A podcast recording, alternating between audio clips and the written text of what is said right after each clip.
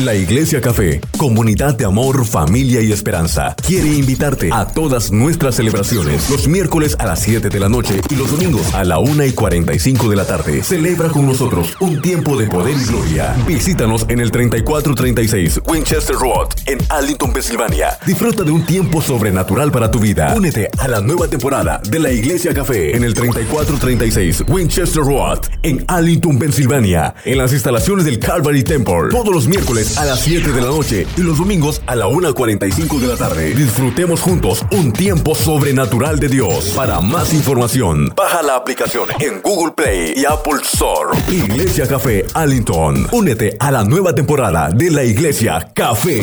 Una iglesia diferente para un tiempo diferente. Encuéntranos en Facebook como La Iglesia Café, una iglesia diferente para un tiempo diferente. Así que reciban con un fuerte aplauso a mi amada esposa, la mujer más hermosa, más bella, más elegante. En Café con Dios la conocemos como la Mujer Maravilla, pero aquí la conocemos como la profeta y pastora María Meléndez. Aprendan, ¿ok? Te amo.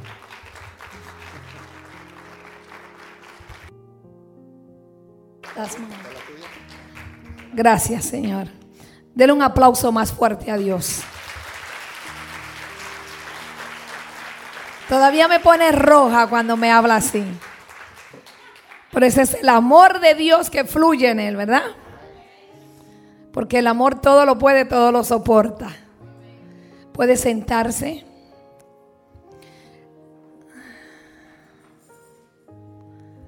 Le damos gracias a Dios por lo que va a hacer hoy, lo que comenzó a hacer también. Le doy gracias a Dios por cada uno de ustedes. Porque como dice su palabra, el Señor anda buscando que lo adoremos en espíritu y en verdad. ¿Verdad que sí? Porque no es lo mismo cantar, no es lo mismo saber la palabra y no vivirla. Y muchos la conocemos, pero pocos la viven. Y en esta mañana, perdón, esta tarde, tenemos que acostumbrarnos a que el servicio sea en la tarde. Me complace traer la palabra que el Señor ha puesto en nuestro corazón y en nuestro espíritu. Solamente soy una vasija, solamente soy un instrumento de Dios. Sin Él no soy nada ni nadie. Todo es por Él y para Él.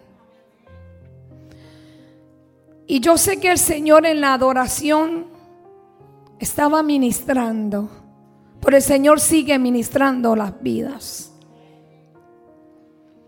A veces no entendemos las cosas del Señor.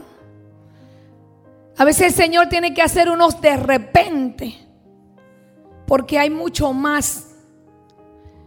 Y muchas veces nos conformamos y hacemos del Señor una rutina. Y el Señor no es una rutina, el Señor es una relación. Y de esa relación es vivir lo que se aprende en esa relación. Es hacer lo que se aprende en esa relación. Así que dele la libertad al Espíritu en esta tarde para que el Espíritu siga ministrando y siga hablándole. Y en esta tarde el mensaje es el poder de la evangelización. Mire al que usted tiene al lado y dígale a cuántos le evangelizaste esta semana. ¿A cuántos? Porque a veces nos olvidamos de hablarle al necesitado de Dios. A veces nos callamos o nos da vergüenza el evangelizar en la calle, en el trabajo, haciéndonos las uñas o el pelo, o hasta en la tienda comprando, o en un restaurante que usted esté sentado, Dios le puede dar una palabra para alguien. Y eso es evangelizar. Para los que están cogiendo nota, Evangelización significa enseñanza o propagación de la palabra de Dios. a aquellos o aquellos lugares desconocidos que no la practican. Porque usted hoy convive con mucha gente que no conoce a Dios. Conoce de Dios, no es lo mismo que conocer a Dios. Porque el que conoce a Dios vive la palabra de Dios. Hay otros que conocen de Dios porque nuestros abuelos nos enseñaron, porque escuchamos de Dios, pero no vivimos como Dios quiere.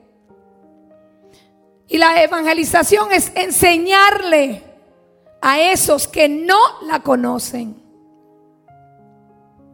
Hechos 1.8. Así que mientras los apóstoles estaban con Jesús, le preguntaron con insistencia, Señor, ¿ha llegado ya el tiempo de que liberes a Israel y restaures nuestro reino? Él les contestó, solo el Padre tiene la autoridad para fijar esas fechas y tiempos y ustedes y a ustedes no les corresponde saberlo. Pero, escuche esto, escúchelo. Recibirán poder cuando el Espíritu Santo descienda sobre ustedes. ¿Quién va a descender? El Espíritu Santo. Y serán mis testigos. O sea que para usted ser testigo, el Espíritu Santo tiene que descender sobre usted.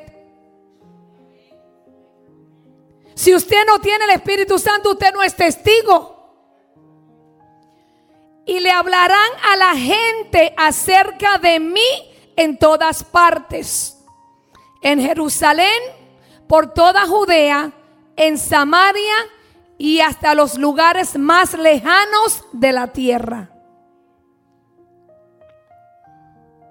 Después de decir esto, Jesús fue levantando en una nube mientras ellos observaban hasta que ya no pudieron verlo. Mientras se esforzaban por verlo ascender al cielo, dos hombres vestidos con túnicas blancas de repente se pusieron en medio de ellos. Hombres de Galilea, les dijeron, ¿por qué están aquí parados mirando al cielo?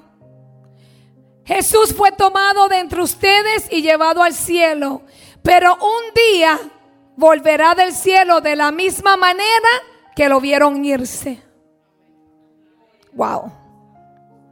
Santo. ¿Escuchó? Poderosa esa palabra. Lo, voy a repetir. Mira. Un día, dice, volverá del cielo de la misma manera que lo vieron irse yo me quiero ir, yo me voy.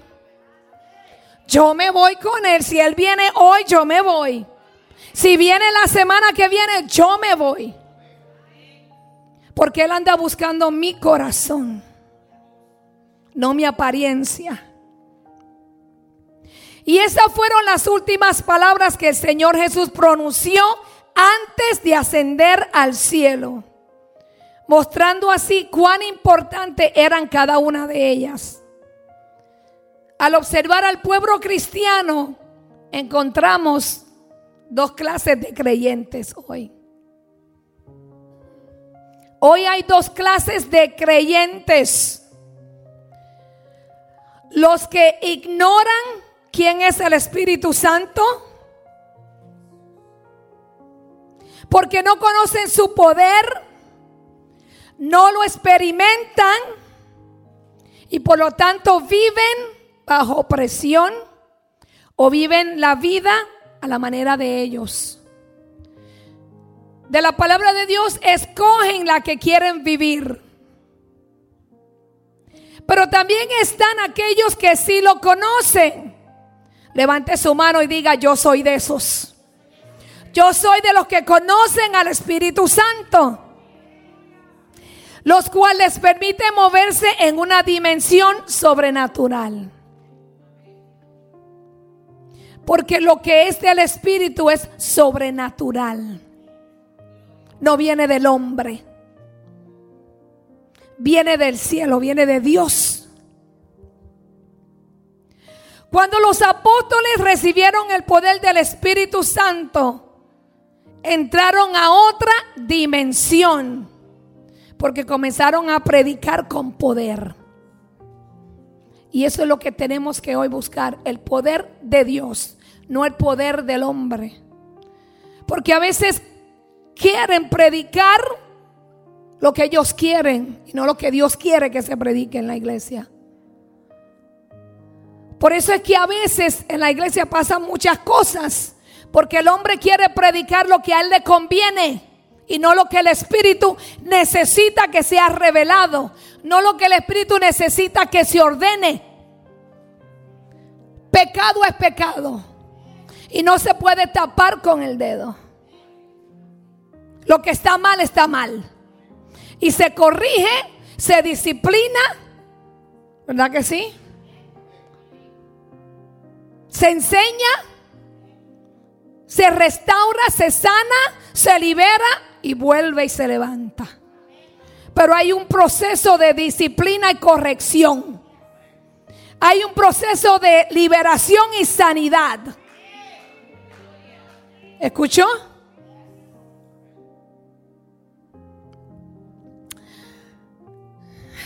Entonces entraron a otra dimensión y él, ¿quién era él?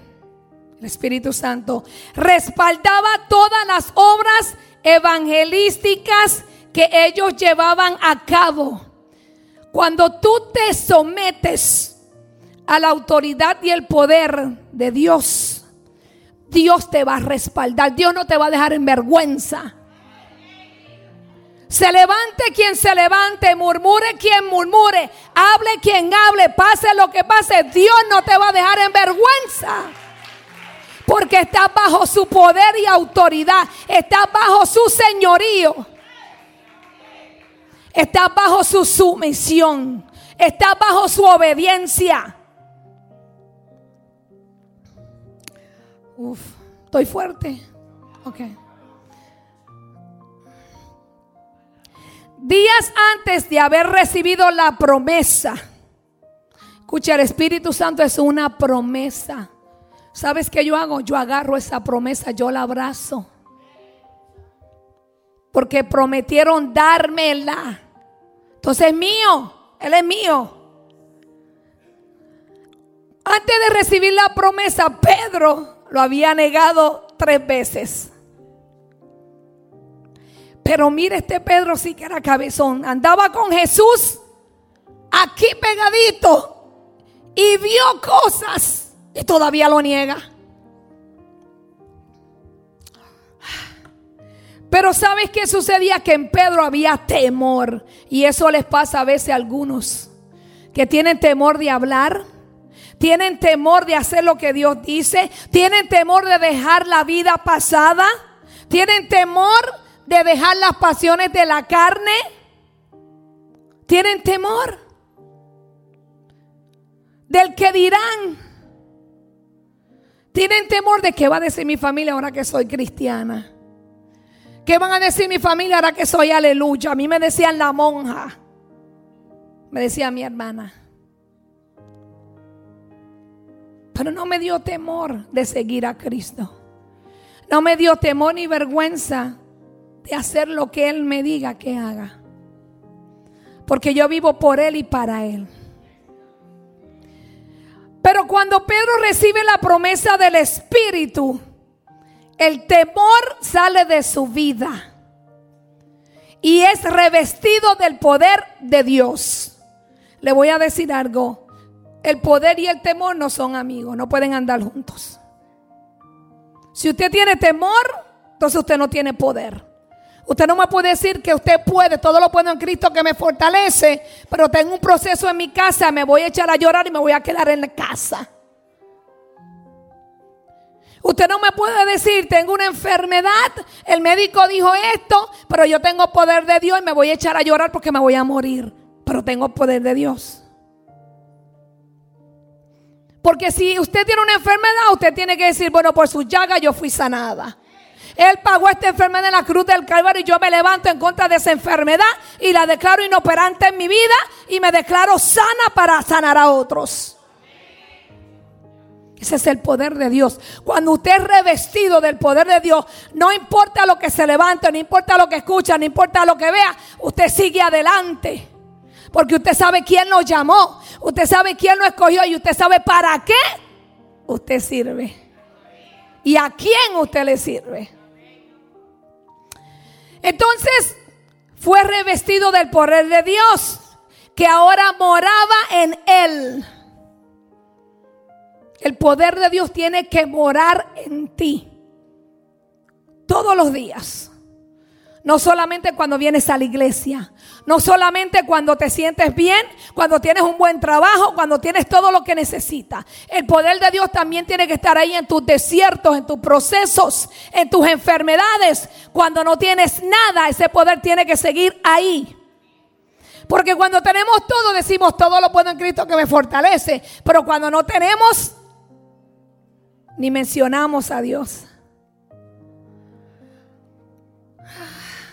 En la fiesta del Pentecostés, los 120 discípulos que allí estaban fueron llenos del Espíritu Santo. Y comenzaron a hablar en otras lenguas las maravillas de Dios. ¿Estoy yo? Comenzaron a hablar.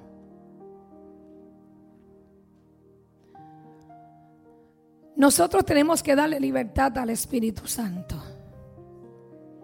Porque muchas veces queremos aguantarlo. Si usted entendiera lo que es vivir con Él, dormir, levantarse, hacer las cosas con Él, pedirle permiso, porque yo no me gobierno, yo tengo un señorío que se llama Cristo. Entonces yo me debo a Él. Antes de yo hacer algo, yo voy delante de Él. Y después voy donde mi esposo. No es al revés. Dios primero. La palabra dice que ponga qué? El reino es su justicia y lo demás va a ser añadido.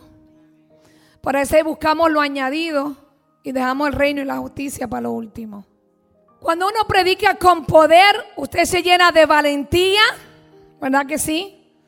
De audacia, de confianza, entendimiento, destreza, autoridad. Pero cuesta. Tiempo con Él cuesta entrega total. Cuesta morir a la carne, a las pasiones. A ordenar nuestra vida, que está primero en tu vida hoy. Próximo. La unción da discernimiento. ¿Y qué es la unción? Es gracia y comunicación especial del Espíritu Santo que te trae el poder de Dios de la presencia en su vida. Hay muchos que dicen que conocen a Dios, como decía al principio, pero no caminan en la presencia de Dios. Porque lo que tú eres en tu casa, con tu familia, debe ser donde quiera. Lo primero que tienes que evangelizar es tu casa. Para después salir a la calle y hablarle a los demás de Cristo. Lo primero que tienes que evangelizar es tu esposa, tu esposo, tus hijos. ¿Sabes por qué? Porque cuando tú lo haces, el Espíritu Santo se va a encargar de lo demás. Pero ya tú lo hiciste, ya tú cumpliste con hacerlo. Y la unción te da discernimiento. La unción de Dios estaba sobre sus vidas y las tinieblas eran desenmascaradas. La iglesia primitiva decide empezar la obra misionera. Y después de ayunar y orar, lo que a veces nos falta de hacer. Porque a veces queremos que el Señor nos dé, queremos y pedimos y pedimos, pero no damos. Y una intimidad del Señor necesita oración y necesita ayuno, necesita adoración y necesita la palabra de Dios. Cuatro columnas fuertes para tu vida espiritual. Cuatro columnas necesarias para vivir en la unción del Espíritu Santo. Para que seas usado con poder y autoridad. Cuatro. Entonces después de que ellos ayunaron y oraron, ungen a Bernabé y a Saulo, encomendándolos a la voluntad de Dios. Usted se tiene que encomendar a la voluntad de Dios.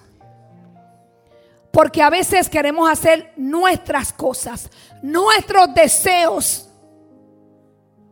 Y los de Dios y la voluntad de Dios, ¿dónde queda? ¿Dónde la dejó? Si usted está aquí por la voluntad de Dios, usted está aquí por un propósito, usted está aquí por un llamado que tiene que cumplir. Usted no está aquí porque usted quiere o porque papi y mami quisieron. Usted está aquí porque Dios quiere. Pero hay una voluntad que usted tiene que someterse, que usted tiene que obedecerla.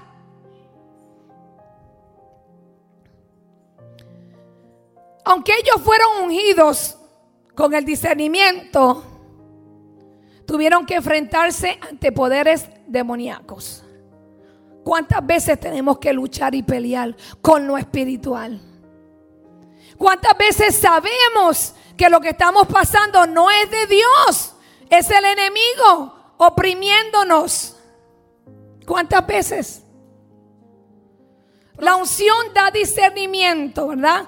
Podrían discernir el trabajo del adversario, neutralizarlo y quebrantarlo en el nombre de Jesús. Aunque ellos tuvieron que enfrentar esos ataques, la unción de Dios estaba sobre sus vidas.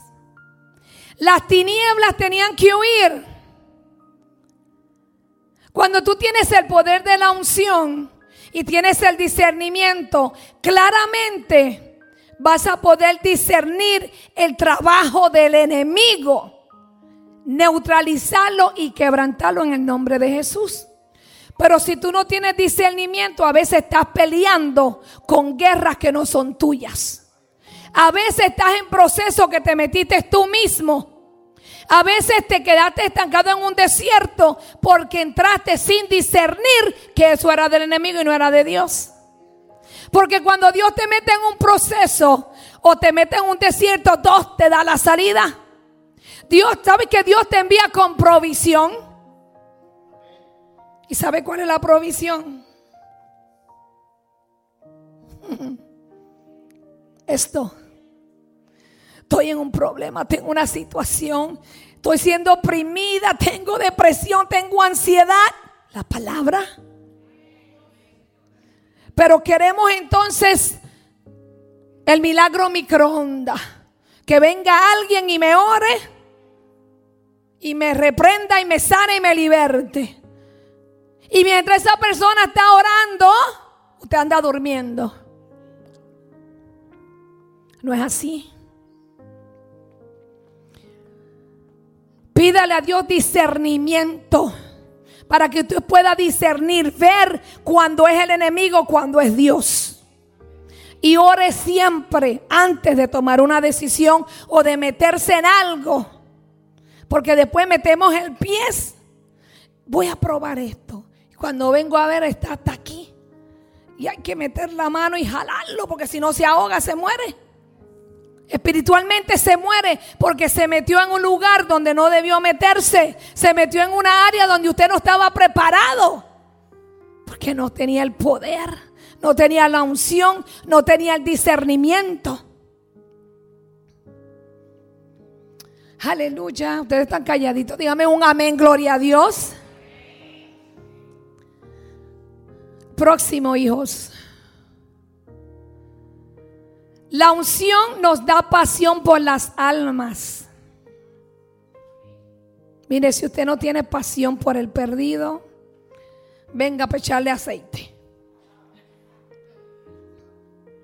Usted tiene que tener pasión por esa gente que está en necesidad.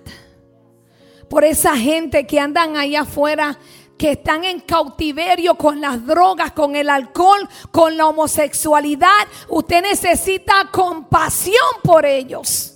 Porque son almas perdidas. Andan perdidos porque nadie los ha dirigido o les ha enseñado de Dios. Algunos son apartados. Algunos en algún momento algún pastor, algún líder o algún proceso de su vida personal los hirió tanto que se fueron al mundo mejor. Porque a nadie le importó, a nadie le dolió. Porque no hubo compasión cuando esa persona se estaba cayendo en el espíritu.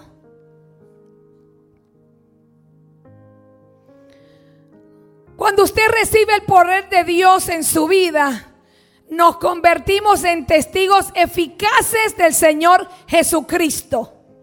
Mire, en su trabajo tienen que decir, tú tienes algo diferente. Tú brillas. Tú hablas diferente. Tú te comportas diferente. Tú no eres igual a las demás o a los demás. Porque tú eres un testigo eficaz. El apóstol Pablo llegó a ser uno de los más predicadores del cristianismo, más fuerte, más peleador, el que más evangelizaba. Él proclamaba la salvación de Jesucristo con toda su alma. Usted tiene que predicar de aquí, no de aquí. Porque muchos predican de aquí pero no viven nada de lo que dice la palabra. Aquí están rotos, aquí están dolidos, aquí están enfermos. ¿Y sabe lo que hacen? Enferman y maltratan a los demás porque ellos están así por dentro. Usted tiene que sanar su alma, su corazón, para que usted pueda sentir pasión y compasión por los demás para que usted pueda predicar la palabra a ese nivel. Usted tiene que tener pasión. Él proclamaba la salvación, mire, sin importarle lo que decía, sin importarle lo que pasaba, sin importarle quién quería y quién no.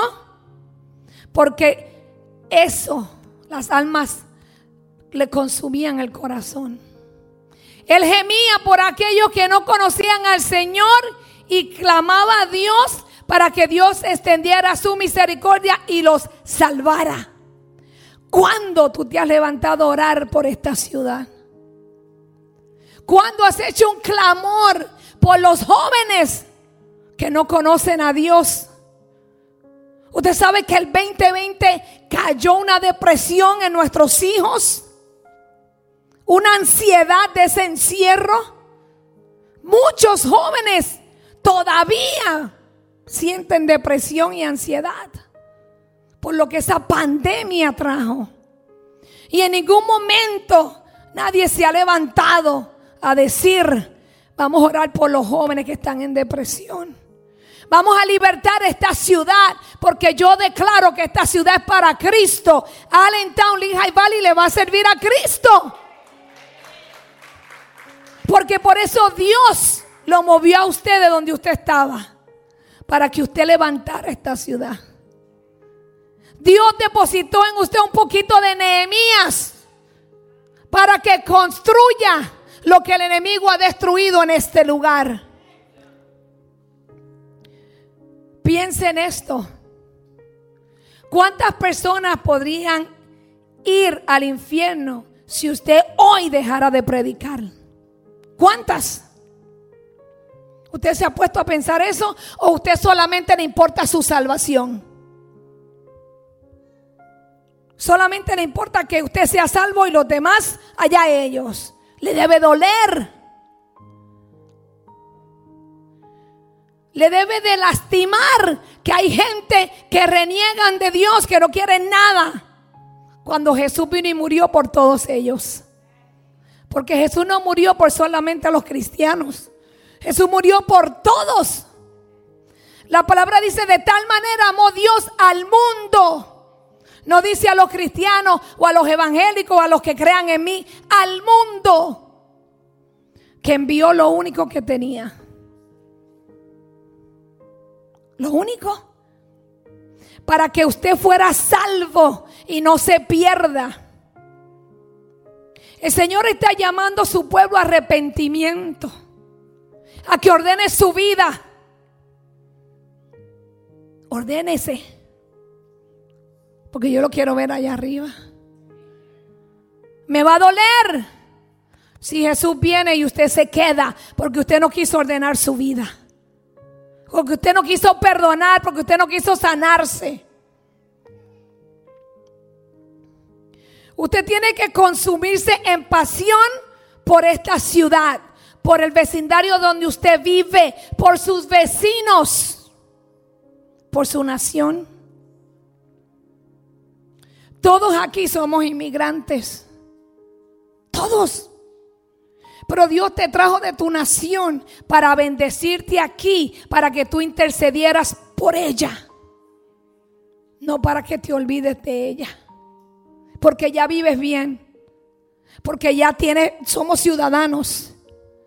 Es para que intercedas con ella con libertad, porque aún hay países que no se puede predicar. Hay países donde estudian la Biblia escondidos, pero Dios te escogió a ti, a cada uno de ustedes, para que predicaran el Evangelio, para que predicaran para que hablaran de lo bueno que es Dios, de lo que Jesús hizo en la cruz del Calvario. Si usted decide ser un evangelista, Dios mudará tu corazón y te dará las estrategias para ganar. Y te va a proveer la unción para salir con poder. Dios te va a preparar. Todos fuimos llamados a evangelizar que alguno se desarrolla más que el otro. Amén, gloria a Dios. Pero usted también. Porque cuando Jesús los envió, los envió de dos en dos. Jesús no le dijo, mira, tú vas nada más que a ministrar liberación y tú vas a cantar más nada, no vas a hacer más nada.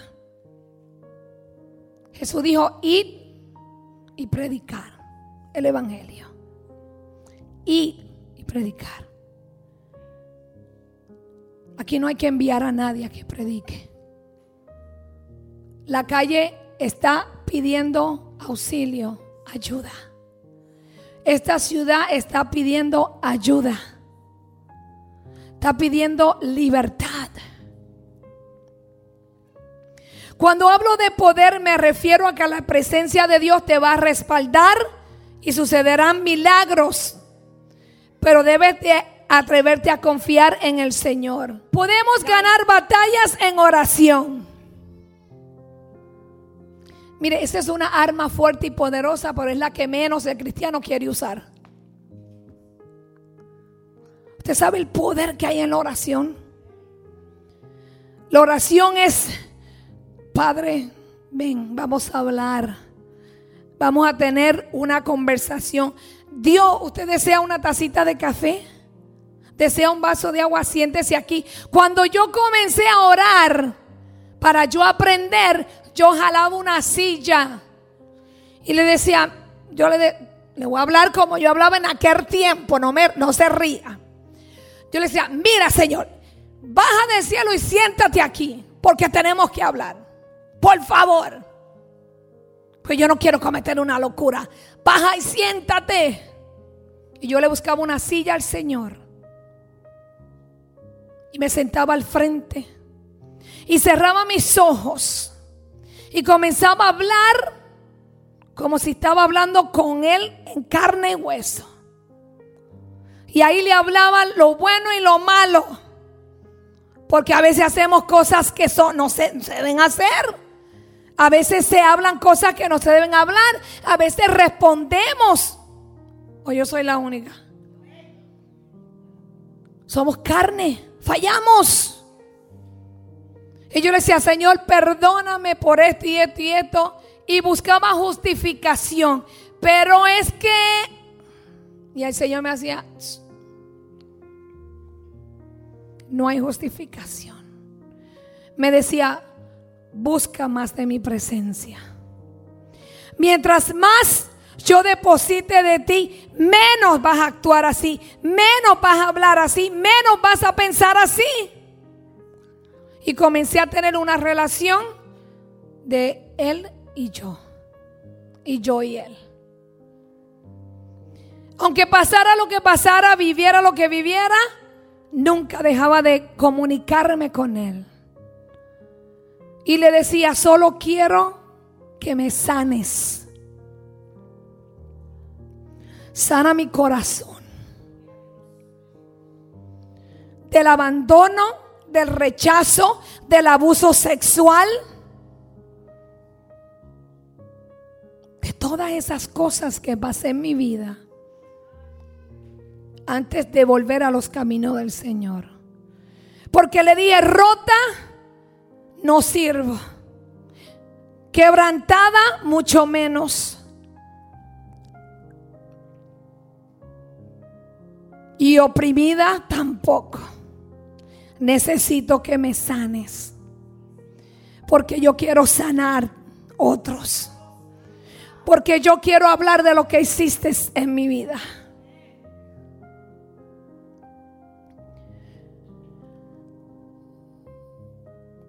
A veces orar por los perdidos no lo hacemos de todo corazón.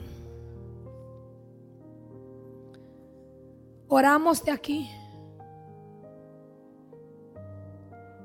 Esto tiene que salir de aquí, del Espíritu.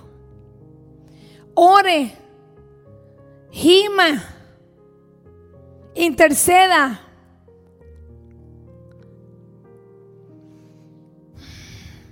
El enemigo no es más fuerte que Jesucristo. Él no. Él ya fue vencido en la cruz del Calvario. Él no tiene el poder y la autoridad que Dios quiere entregarte hoy. Él no puede parar lo que Dios declaró sobre tu vida. Él no tiene poder para paralizar tu llamado y tu ministerio. Él no puede. No hay nadie más poderoso que Jesús. Si usted tiene hijos apartados, si usted tiene familia apartada o que aún no conocen al Señor, ore por su salvación hasta que sea traspasado de las tinieblas al reino de Dios. Ore, siga orando, no se dé por vencido. Sea como la viuda insistente. Porque después que usted persevera en la guerra espiritual, usted va a ver la victoria en sus manos. Porque Dios siempre nos respalda. Dígale a quien tiene al lado, Dios te va a respaldar. Dios te va a respaldar. No, dígaselo con fuerza. Ahí vamos.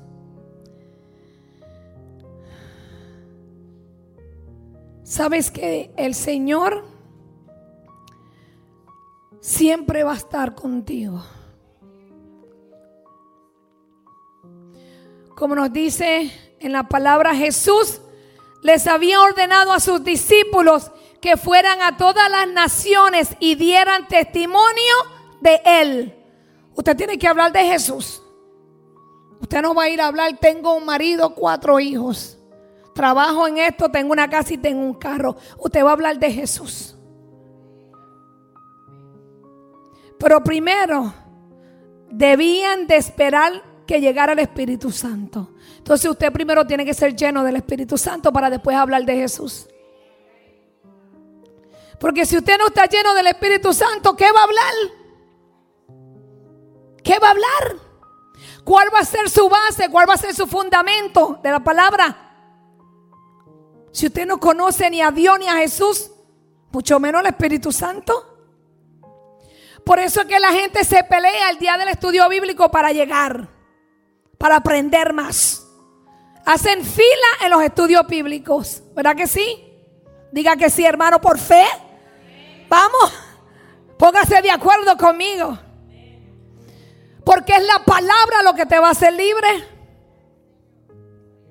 Usted va a hablar de lo que Jesús hizo. Ay, ay, ay. Mire, cuando usted entienda que usted no está aquí por usted ni para usted, que todo es por Él y para Él, usted va a vivir una vida de abundancia. Porque abundancia no es tener esto. No es tener la mejor casa del bloque o el mejor trabajo o el mejor carro. Ahorita usted le tira la pierna y eso se queda. La palabra dice que acumule tesoros a dónde. Entonces, haga las cosas del cielo para que usted acumule esos tesoros arriba. Aleluya. Una de las experiencias que marcó el inicio de mi vida cristiana, la viví como resultado de la pasión que siempre he tenido por la redención de las almas. Yo trabajo en las 7 ahí en Allentown. Y si usted conoce las 7, usted sabe lo que pasa por ahí. Y a veces en la oficina, hace tiempo que no entran. Al principio que la abrimos, entraban los homeless entraban los usuarios, porque no me gusta decirle la palabra, los que usan, eh, consumen, ¿verdad? Y me pedían dinero. Yo le decía, yo te puedo orar por alguien que te puede sacar de eso. Tiene una botellita de agua, claro. Tiene café que tengo frío, sí. Y habían a veces que llegaban y yo le daba todos los snacks que tenía en mi oficina. Porque veía la necesidad. Hasta un día encontré una muchacha de 20 años tirada, emborrachada, en frío. La entré, le di café, le di todo lo que tenía de comer, le di un dinero para que comiera algo y nunca más la he visto. Nunca más. Porque me da compasión por esa gente que no conocen a Dios. En ocasiones me tocó ministrar en mi oficina, orar por las mujeres. Porque sentía el dolor, sentía la carga.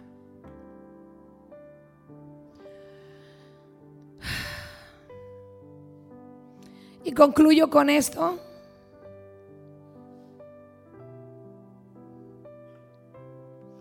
Dios tiene trabajo importante para usted, pero debe realizarlo con el poder del Espíritu Santo.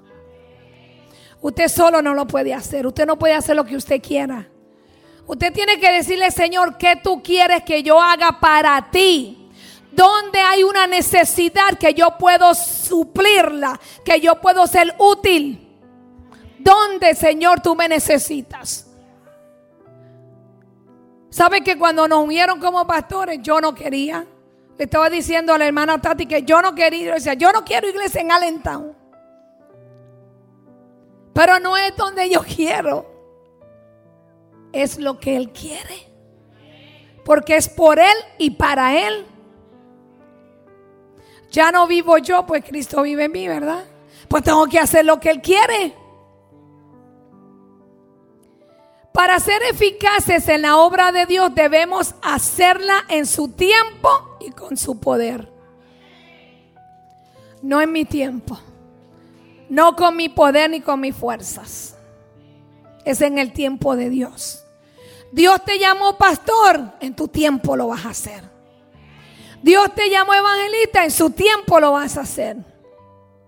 Es necesario mantener un equilibrio entre la instrucción, el conocimiento y el poder que recibamos a través del Espíritu Santo.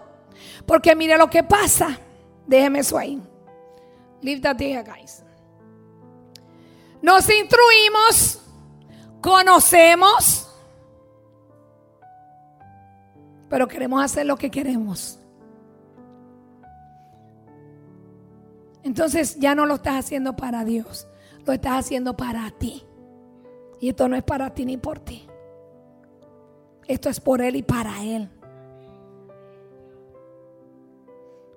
Cuando el Señor me escogió, mi esposo me dice, prepárate, que te van a rechazar. Hasta, mi esposo me dijo, hasta brujas te van a decir.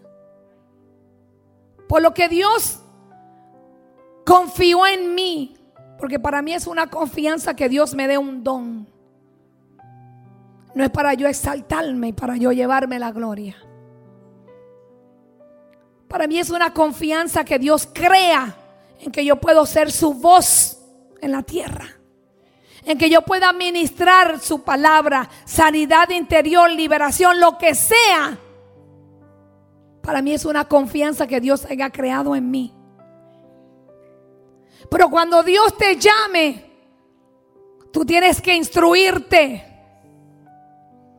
Tienes que tener conocimiento de la palabra, pero también tienes que demostrar que tú conoces la palabra de Dios.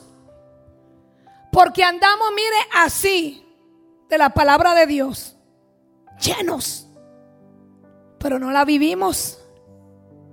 Entonces usted está desbalanceado. Por eso es que hay muchos hijos que a veces no quieren ir a la iglesia. Porque nosotros sabemos la palabra, pero a veces no la vivimos. ¿Y qué va a decir tu hijo? ¿A qué yo voy para la iglesia si mira cómo este trata a mi mamá? Mira cómo mi mamá le habla a mi papá. Usted tiene que tener un equilibrio de la palabra. La conoce, pues vívala. La vive, demuéstrala. La demostraste, compártela. Compártela. Ah, vamos, apláudelo si lo vas a aplaudir a él. Compártela. Porque de qué vale que tengas dos, tres, cuatro, cinco años de conocimiento, de instituto, tu pared llena de diplomas, pero no haces nada. ¿De qué vale? No te ganes ni una alma para Dios. Dios es un Dios de relación, no de religión. ¿Sabe qué yo aprendí? A no murmurar a nadie. Yo tengo un hijo que después que era cristiano ahora se me fue para el catolicismo. ¿Sabe lo que yo hago? En mi teléfono yo le tengo profeta Kenny. Porque Dios lo llamó profeta. Y cuando él va a mi oficina, le tiro la palabra. Me dice, mami, yo estoy bien. Sí, pero yo quiero que sea salvo. Mami, eh, yo estoy bien, no me falta nada. Sí, pero tú tienes un llamado. Tú no solamente eres el hijo de María, tú también eres un profeta. Tú también eres un pastor. Tú también tienes un propósito. Tú eres escogido. Aunque le vea como cinco crucifijos. Yo cada vez que lo veo y lo abrazo le digo, en el nombre de Jesús se caen. Se rompen. Yo le digo, yo no te crié ahí, tiki, tiki, tiki. No, yo te crié con poder y autoridad. Orando, intercediendo. La palabra no se va a morir. El propósito no se va a morir. Cuando entramos a la vida cristiana podemos experimentar la presencia del Espíritu Santo en nuestras vidas. Pero muchas personas pierden la comunión con Él. No pierda su comunión hoy. Cuando usted pierde la comunión, usted vuelve a ser la misma persona que fue antes de conocerlo y no va a poder moverse a la dimensión de lo sobrenatural. Es importante reconocer que no podemos hacer a un lado la unción de Dios. Y dejar que nuestra mente se conforme con la información teológica. Es necesario mantener equilibrio, como decíamos ahorita.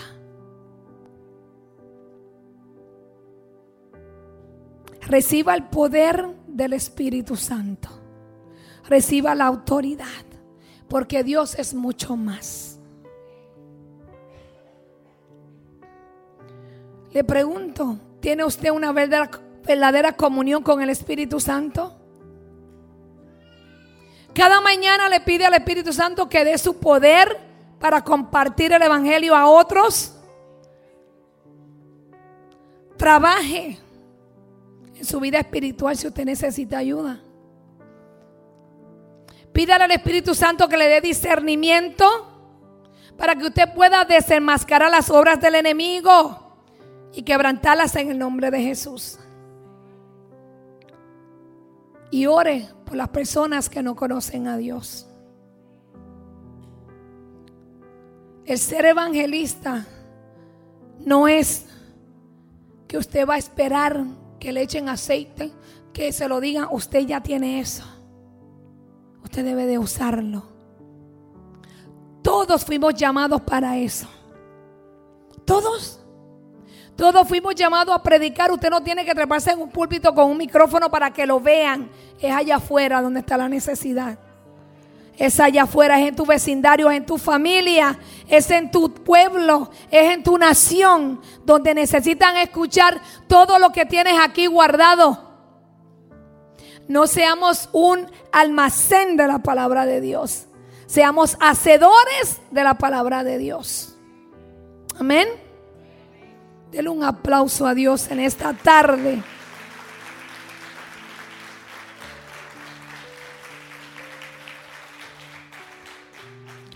Dígale al que tiene al lado, de hoy en adelante, te voy a ver evangelizando. Te voy a ver predicando. Y yo sé que vas a ganar almas para Cristo. Gracias, Señor. Aleluya. Damos gracias, Señor, por tu palabra en esta tarde.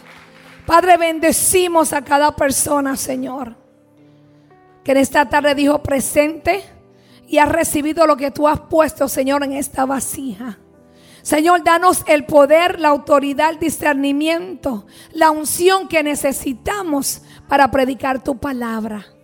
Que seas tú en nuestra boca, en nuestras palabras. Dirígenos a donde te necesitan para poder ministrarte en el nombre de Jesús. Amén. Gracias Señor. La Iglesia Café, comunidad de amor, familia y esperanza, quiere invitarte a todas nuestras celebraciones los miércoles a las 7 de la noche y los domingos a la 1 y 45 de la tarde. Celebra con nosotros un tiempo de poder y gloria. Visítanos en el 3436 Winchester Road en Arlington, Pensilvania. Disfruta de un tiempo sobrenatural para tu vida. Únete a la nueva temporada de la Iglesia Café en el 3436 Winchester Road en Arlington, Pensilvania, en las instalaciones del Calvary Temple. Todos los miércoles a las 7 de la noche y los domingos a la 1.45 de la tarde. Disfrutemos juntos un tiempo sobrenatural de Dios. Para más información, baja la aplicación en Google Play y Apple Store. Iglesia Café Allington. Únete a la nueva temporada de la Iglesia Café. Una iglesia diferente para un tiempo diferente.